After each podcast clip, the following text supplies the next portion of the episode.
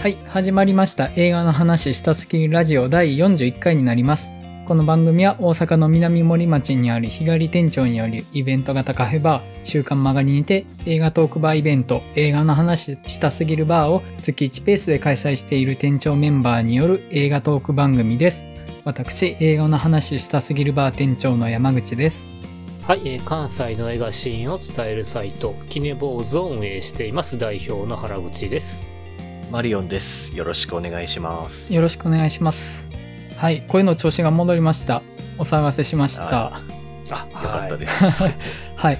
で、えっと、今回も3人でフリートークの回を取って、その後、前田さんが参加して4人でテーマトークっていう、1回の収録で2つの回を取ってるような形で言ってまして、まあ、なので、今回3人で最近見た映画フリートークみたいな感じですね。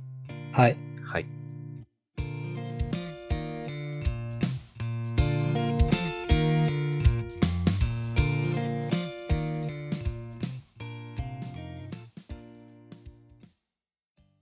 じゃあまあそんな感じで、原口さんの最近どんな感じですか？えっ、と、今日一本試写を見てきまして、えー来年2月21日公開、えっ、と、松井大吾監督のちょっと思い出しただけ。おーちょっと僕、全く情報ゼロですわ、それ。ああ、えっ、とね、そもそもこの作品は、バンドの、えっ、と、クリープハイプはいはいはい。が、ジム・ジャームシュ監督のナイト・オン・ザ・プラネットをオールタイムベストに上げてるんですね。ああ、なんか、ほうぽいな。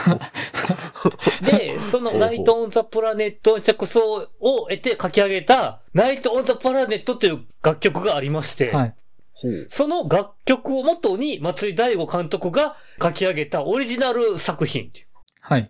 ほう。で、そもそも、あの、松井大吾監督とクリープハイプといえば、えっ、と、私たちのハーハーっていう、えっ、ー田舎からクリープハイプを、あの、東京ライブ行き行きたくて、自転車へ頑張るっていう作品があって、はい。そう、それこそ、あの、ドライブ・マイ・カーの三浦透子さんとかも出たんですね。はい。うんうんで、まあそういった縁があったんですけども、今回はそういうやつで、えっ、と、まあメインの主演は、池松壮介と伊藤沙莉うんっていうキャスティング。はい。で、これどんな話かっていうと、えっ、と、最初は、2021年の7月26日、えっ、と、池松壮介演じる男性の誕生日、34歳誕生日から始まる話なんですけども、この作品は、1年ずつ過去の7月26日を映し出すっていうストーリー。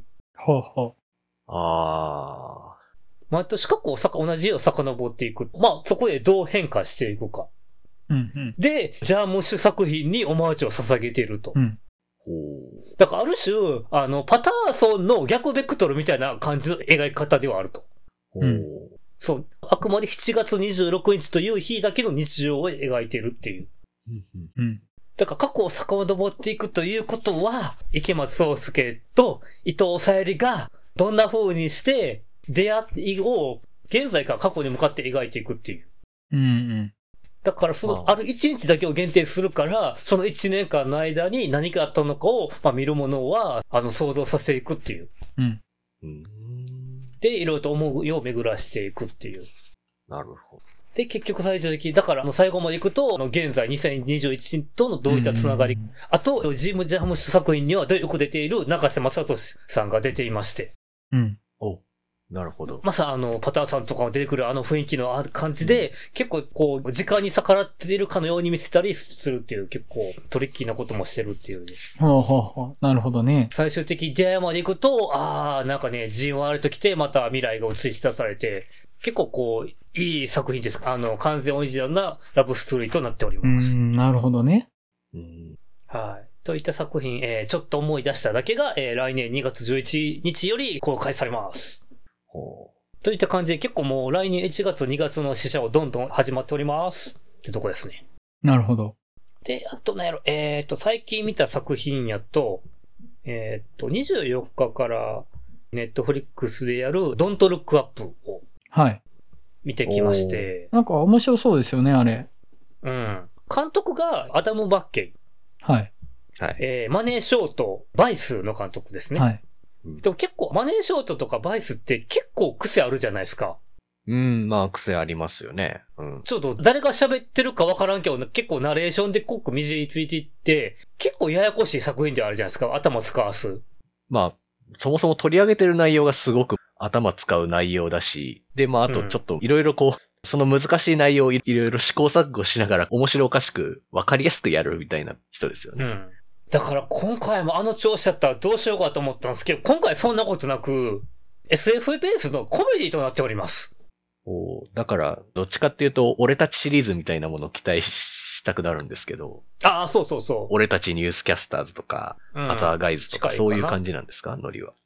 一応、レオナルド・ディカプリオを演じる冴えない天文学者と、ジェニファー・ローレンス演じる天文学の大学院生が、もう地球に衝突する隕石、水星を見つけて、アメリカ国民に危ないでって伝えていく話ではあるんだけども、誰も隕石が落ちてくるのに真面目に取り合わないっていう。うん、なるほど。えーアメリカ大統領ですら、あえっ、と、アメリカ大統領ですら取り合わなくて、誰だっけ？メリル・ストリープですよね。あ、メリー・ストリープが、そう、女性大統領やってんねんけども、真面目に取り合わなくて、中間選挙のいい材料になるかしらとしか思ってないと。うん。で、えーその大統領息子が、ジョナヒルやって、もう、アホなことしか言ってないと。で、そう、もう、もう政府行っても社内からどうにかテレビ番組扱ってもらおうということで、いわゆるモーニングショー、日本で朝のワイドショーみたいなとこに、どうにか出演させてもらったけども、天文学者かっこいいみたいな感じで扱ってくれなくて、うん。誰も真面目に取り合ってくれない中で、いかに救えるかなっていう話はあるんだけども、ようやく隕石を爆発さそうっていう時になったと思ったら、アップルのティム・クック CEO みたいななんかスマホ会社の CEO が出てきて、その隕石には、えっ、と、レアメタルがあるから、単純に爆発させたらあかん。どうにかそこからうまいこと鉱石をゲットするんだってなって、結局そんな言い出したら、もうどんどん隕石が近づいてきて、もう地球上からでもやってきてるのが分かると、彗星が飛んできてるのが。うん。だから空を見上げようって、ルックアップって言い出したら、あの製品売っとっちゃまずいから、ドンとルックアップって政府がキャンペーン言い出すっていう。うんもう、ひどいですね。はい。だいぶひどい内容ですね。あの、ある種、現実の社会の、まあ、その、みんな真面目に言ってる人を皮肉たがる、いじってるっていう社会を、あの、皮肉めいてたコメディにしているっていうのがあると。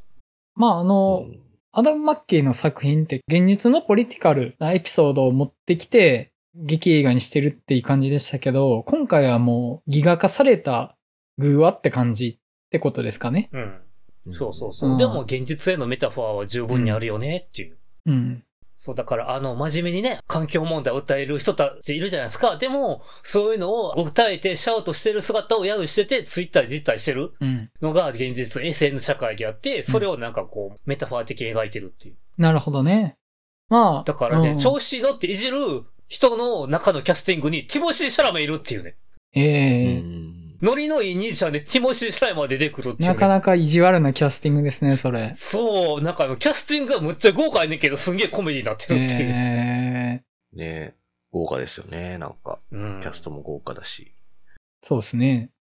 タイトルにまあいろいろ含んでますよね。Don't look up、見るなと。だから、うんあの、気づくなってことですよね。うん。まあまあ、あの、現実を見るなっていうね。非常に皮肉を含んだタイトルでいいんじゃないですか。っていうか、まあ、あの、はい空を見上げたら水星がある？あ水星っていうか、あの隕石がある？って、まあ、はいどう考えてもやばいじゃんって言うんだけど、キャンペーンとして見上げるなっていうことはあって、その、事実よりもキャンペーンが強いっていう皮肉なわけですよね、それって。うん。いや、まあ、現実もそうじゃないですか。事実よりキャンペーンの方が強いですよ。そうそう。だからね、一つ前のアメリカ大統領みたいなもんですよ。うん。はいねうん、なんか、えうん、強烈な皮肉ですよね、その、なんかもう、現実のポリティカルな要素を描いても、もはやなんか何を描いたって、いやもう立場が違うからで、それはフェイクニュースだで、いやどう見ても事実じゃないですかみたいなことを相対化してしまう世の中じゃないですか。ねえ本当に。もうじゃあ、この現実を描くんだったらもう隕石落ちてくるとこまで極端にしないと伝わんないよね、これっていう。うん、そうそうそうそそうですね。なんか、この年末の年納めの時に、 Netflix はすごいなんか、うん。これ見て笑ってくださいみたいな映画を投下してくるわけですね、これをね。う。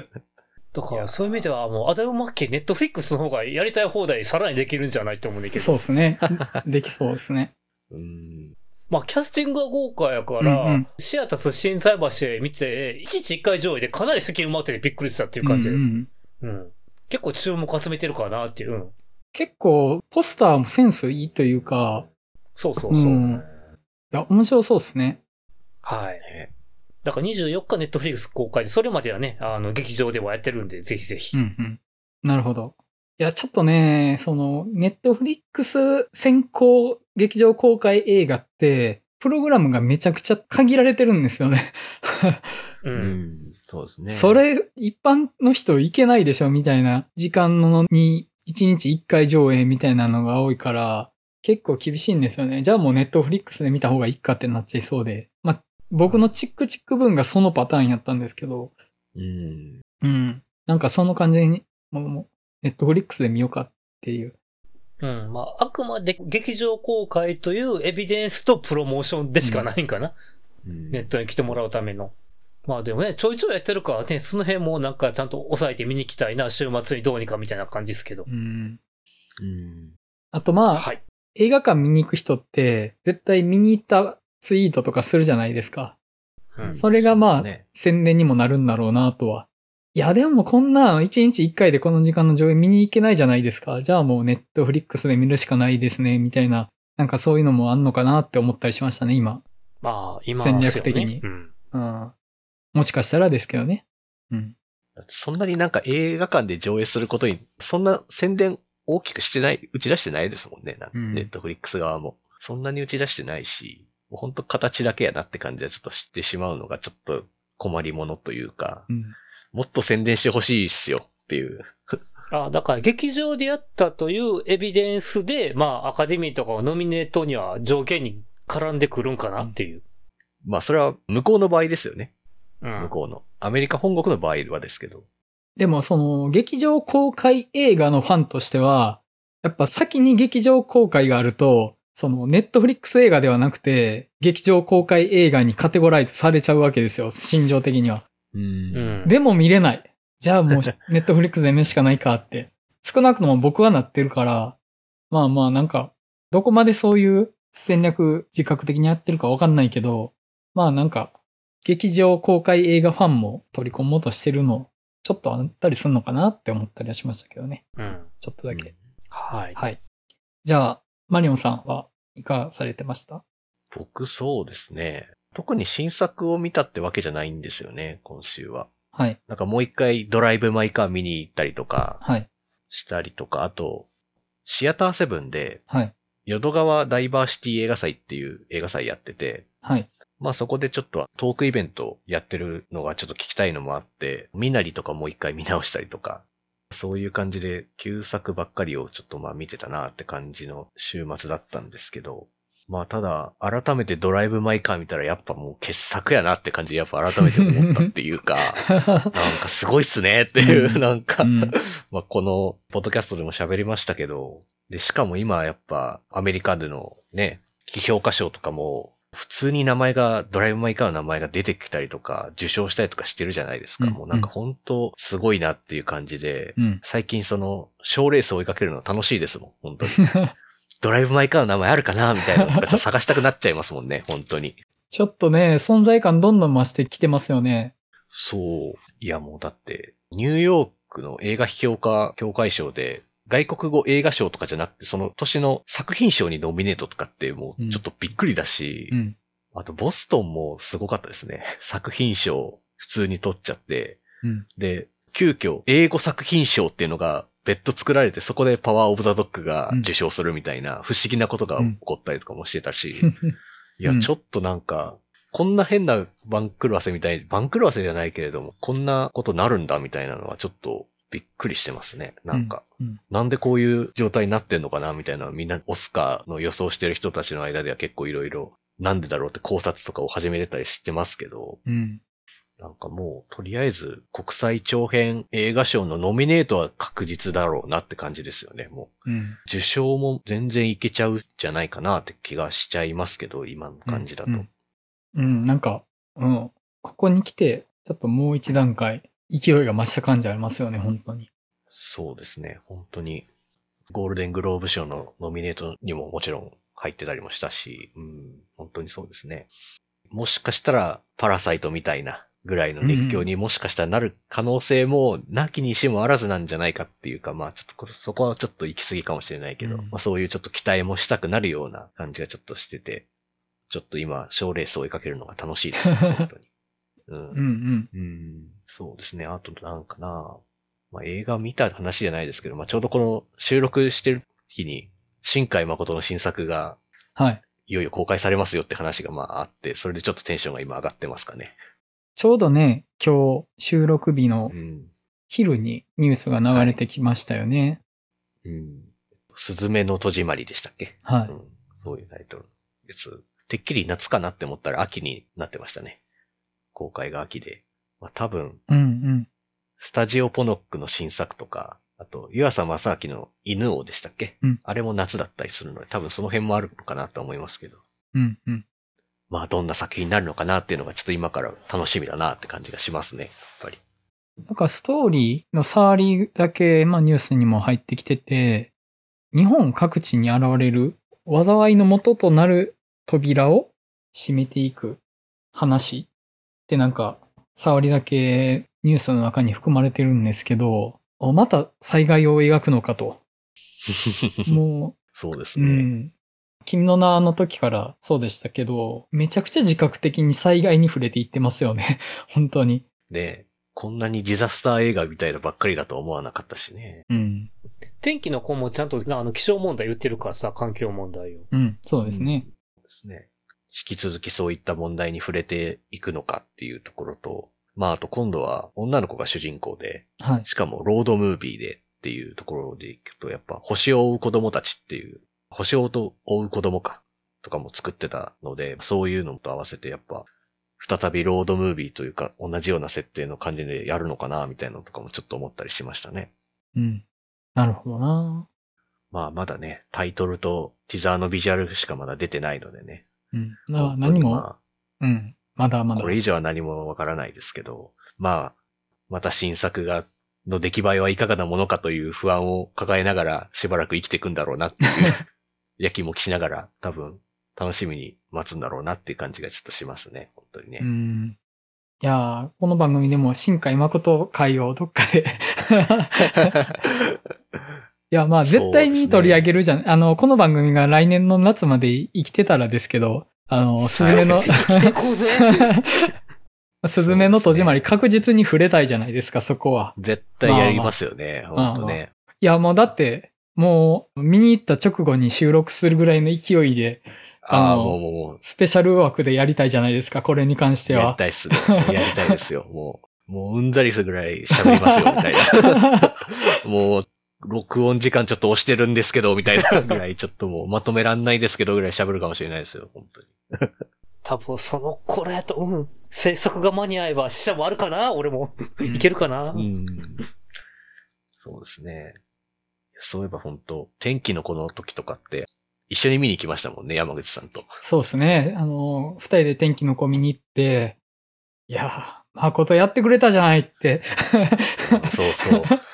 そうですよね、もう。まあ、マリオンさんはもう誠なんて呼ばないですよ。あの、もう、もう敬意を持って。まあ、まあ、あの僕僕も、ま、誠なんて呼ばないですよ。もう新海監督って呼んでますけど、もう気持ち的にはもうやったじゃんってももうやってくれたなって感じでしたよ、本当に。嬉しい喜びでしたよね、本当に。う、うん。もう見終わった後の居酒屋め、居酒屋でめっちゃ喋りましたね。あれも懐かしいな、本当に。いや、まあ僕、その、そこまで、すごく好きな作家ってわけではないんですよね、まあ正直。あの、君の名もまあ、面白かった映画って感じだったし、秒速5センチメートルも、ちょっと、ウェットだなっていう距離感で見ちゃった感じだったし、ことの葉の庭はちょっとね、非常に複雑な、あの、好きだけど、好きゆえに何かちょっと距離を置きたくなる何かがある映画だったりでね、非常に僕、その、複雑な思いで見てる作家さんではあるんですけど、天気の子はもう、バッチリでしたね。もうその時代も射抜いてるし、まあ、作家性も、やったね、やったねって感じだったし。うん もエゴまっしぐらみたいな感じで最高でしたねって感じの。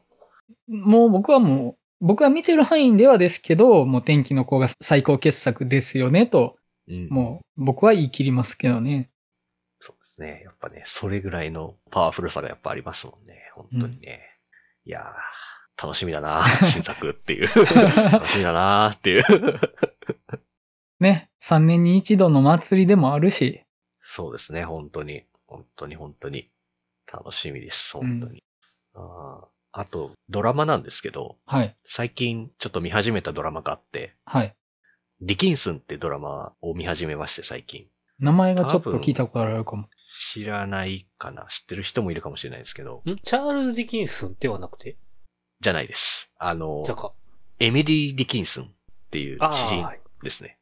はい。の伝記、伝記というかまあ、エミリー・ディキンスンが主人公のドラマで、Apple TV プラスでまあ見れるドラマなんですけど、1話30分くらいでサクッと見れるドラマなんですけど、うんちょうどその時代的に言うと、若草物語と同じ時期なんですよね。はいはいはいはい。なるほど。若草物語とかの時代とか思い出してもらえればいいんですけど、まあそういう感じの、あのぐらいの時代に生きた女性の話で、若草物語とか見てる方やったらわかると思いますけど、やっぱり結婚っていうのがもうものすごい女性にとって経済問題みたいな風に立ち塞がってくるとか、まあそもそも女性の権利とかいうのも当然のようにないみたいな時代ですけど、まあそういう時代にすごくまあ打ちのめされたりもしながらも、けなげにというかまあ、はしゃぎまくったりしながら生きてくっていう姿がなんか単純にもう見てて元気にもなるし、パーティーとかしてるんですけど、もうパーティーのシーンとか別にもう現代とほとんど変わんないような感じで描いてて、うん。音楽も普通に今の曲とか普通に流れるんですよ。時代ガン無視して。うん普通にビリー・アイリッシュとか流れるし、みたいな。へえ。もうそういう、もう全然今の感覚で見れるドラマだし、もうなんか1話あたりの感情の波がすごいんですよね。なんかもうすごく友達と楽しそうになんかパーティーとかシェイクスピアごっこやったりとかってするのとかめちゃくちゃ楽しいんですけど、けどやっぱりなんかこう、女性が詩人になるなんて言語道断だみたいなのとか、早く結婚しなさいとか、もうそういうのにもものすごく傷つけられるわけですよね。もうなんかそういうののなんかもう波がもう毎回一話一話なんかすごくもう大きくて感情が持ってき方がこうなんかすごいというか、すごく魅力がすぐ一発でこのドラマの魅力に取り憑かれてしまったって感じですね、本当に。今ちょうどシーズン3、シーズン3で終わるんですけど、で今毎週1話ずつなんか公開されてる状態で、で多分クリスマスイブぐらいにシーズン3が終わるっていう状態なので、まあちょっとそれまでにこう追いつきたいなって感じでちょっと見始めてます。はい。あの、触り聞いて、なんか評判になってるのを聞いたことがあったのを思い出しました。ああ、本当ですか？過去の話だけど、現代的な要素を取り入れて、普遍的な女性の生き方みたいなのを描こうとしてる話っていうので聞いたことあって。なんかまあその切り口面白いですよね、本当に。あえてまあ時代交渉とかじゃなくって、もっとその、みんなこういう自然体で生きてましたみたいなのを、その現代のモチーフを取り入れることで逆に描くみたいな。うん、うんそう。本当なんか、自由でいいなって思う反面、でも本当は自由じゃないんだなみたいなのも同時に襲ってくるので、本当になんか、うん。時々ちょっと本当、お願いだからみんな幸せになってくださいっていう気持ちになるぐらい好きになっちゃいますね。うん。主演がしかもヘイリー・スタインフェルドで、めちゃくちゃ演技もうまいし、エミリー・ディキンスンの親友役の子も、アナと世界の終わりっていうあの、クリスマス。ゾンビ映画あったじゃないですか。あれの主人公を演じてた人で、なんですよね。あの子もまたね、すごくね、苦労人でね、とかもうほんとなんかいろいろ見たら喋りたくなるんですけど、ほんとね、これいいドラマですよ。ちょっと今更ながら、いよいよ最終回に迎えようとしてますけど、ほんといいドラマだなって思いましたね。本当に。うんはいドラマもね、その、気になるものは多いですよ。ね、なかなか時間下げないっていうのはありますけど、で、ね、ブレイキングバットも僕途中で止まっちゃって、なんかブレイキングバット途中で止まるって多分好きな人からしたらありえないことだと思うんですけどね。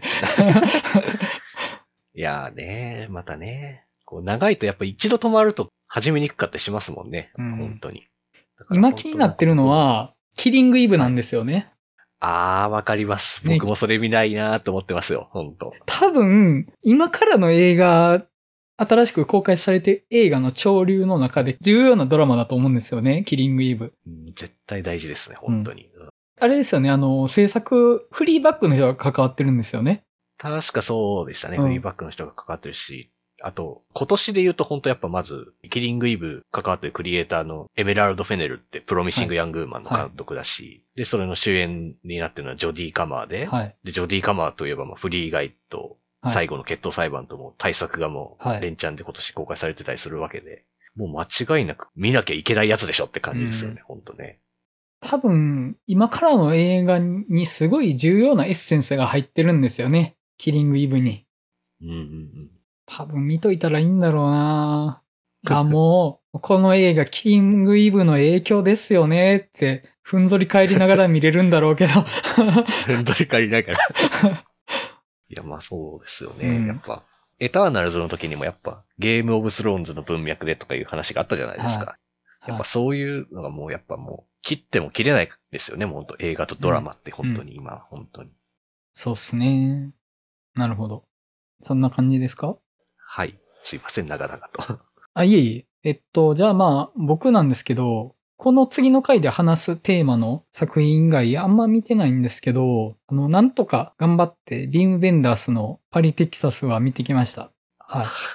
で、パリテキサスだいたい10年ぶりぐらいに見たんですよね。はい。で、あの、まあ、ちょっとまあ、どんな話か触りだけ言っとくと、テキサスの荒野をずーっと歩いてる男がいるんですよね。ハリー・ディーン・スタントンなんですけど、で、もう、特に何も喋らず何も語らず、わけがわからないままずっと歩いてて、途中で倒れちゃうんですよ。で、そっから情報が家族の元に伝わって家族に引き取られていくんですけど、どうやら過去に結婚してて、妻も子供もいた。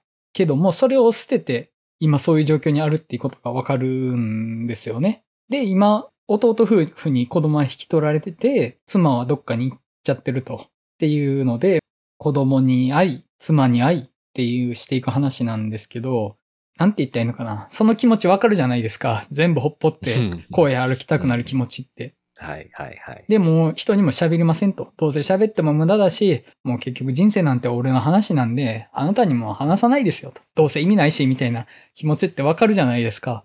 やっぱそこにその、人と人とのディスコミュニケーションっていうものがある話だなとは思って、で、10年前見た時もそう思ってたんですよね。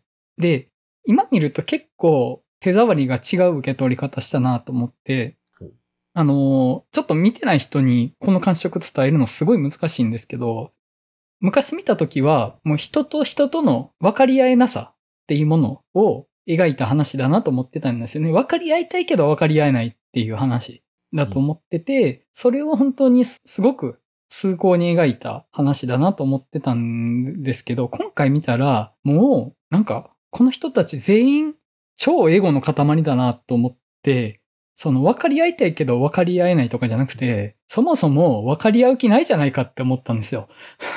今回見てね。で、まあもちろんそのディスコミュニケーションという意味では同じことなんですけど、分かり合おうということを信じるのか、それともそもそも期待しないのかって結構大きい違いだなと思って、僕はもうそこにあんまり期待してない話だなって見えたんですよね。今回見て。うん。まあその、ハリー・ディーン・スタントンが妻のナッサー・シャキンスキーと対峙するシーンがあるんですよ。まあ本作のクライマックスなんですけど、なんかその一つ壁を経た中でまあ話し合うような構造になってって、相手の方を向きながら喋ったり、相手の方を見ずに喋ったりみたいなのが繰り返されるんですけど、本音を喋るときは相手の方を見てないんですよね。うん。うん。だから、相手を見ては本当のことは言わないと。本当のことは基本的に一人語り、ただそばに相手がいるっていうだけのようになってるなと思って、それってなんて言ったらいいのかな。やっぱ、伝えようとか、語り合おうじゃないんですよね。独り言が偶然相手に伝わってるっていう構造をとってるなと思うんですよ。この妻との対峙シーンって。う。うんん。でもまあ、最終的にはそういうものだとは思います。人間と人間のつながりってうん。独り言が偶然つながって会話のようになってますよねっていうのがコミュニケーションの本質かなとは思いつつ、そこだけをあまり取り上げてしまうと、そもそも期待してなさすぎではないかっていうふうに見えてしまうなと思って、はあ。うん。これちょっとまあどういう話かっていう見ずにこれを伝えるのすごく難しくて、マリオンさんにも見てほしいし、まあ、このポッドキャストを聞いてる人にも見てほしいなって思うんで、あんまり 詳細を言わずに今喋ってるんで、でどこまで伝わってるかわかんないんですけど、ね。うん あの、なんかそう見えたんですよ。うんうんそこって結構似てるけど違うなと思って、うん。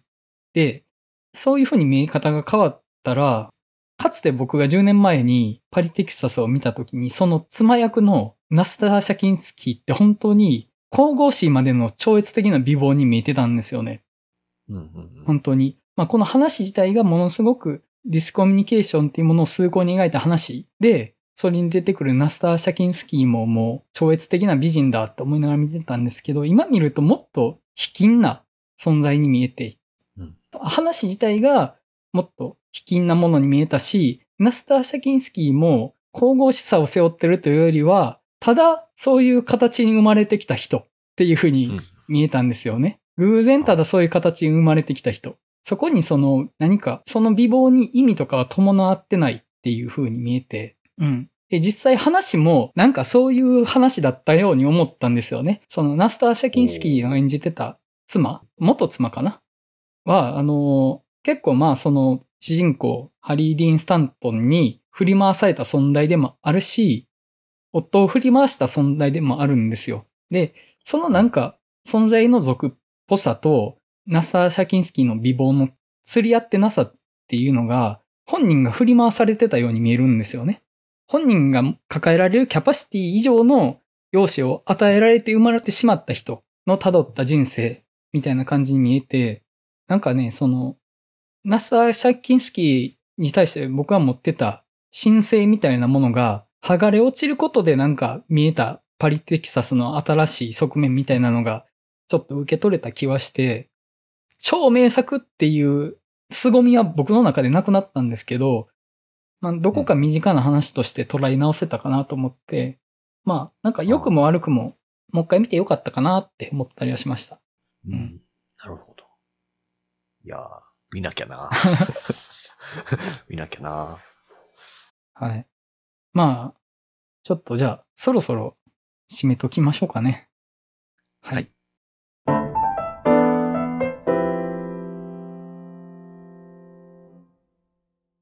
じゃあ、お知らせになります。リスナーの皆様より2021年の映画ベスト1を募集中です。いただいたベスト作品を集計して、年末の2021年ベスト回にてランキングを発表します。作品はベスト1本のみで作品名のみまたはそれぞれのコメントを添えてお送りください。投票のみで番組内で取り上げるのはちょっとなっていう方がいらっしゃったら、まあ、投票のみでも構いませんので投票のみと書き添えてお送りくださいませ。また投票以外にも番組の感想や取り上げた作品の感想などもお送りいただけると嬉しいです。メール、ブログのお便りフォーム、ツイッターのダイレクトメッセージのいずれかより受け付けております。詳しくは、ポッドキャストの番組説明文をご確認くださいと。はい。あと、えっと、僕個人からのお知らせですね。えっと、僕が映画上映会の企画の持ち込みをやっている兵庫県の淡路島にあるスモトリオンっていう映画館で、年末年始にバイオレット・エヴァーガーデンの劇場版と外伝の上映を行う予定です。えっと、日程と詳細まだ決まってない部分があるんで、もしご興味がある方いらっしゃったら、スモトオリオンで Twitter をフォローいただくか、スモトオリオンのホームページを検索してご確認いただけたらなと思います。はい。それでは、映画の話したすぎるラジオ第41回、最近見た映画とかのフリートークの回を終わりたいと思います。それではまたお会いしましょう。さよなら。さよなら。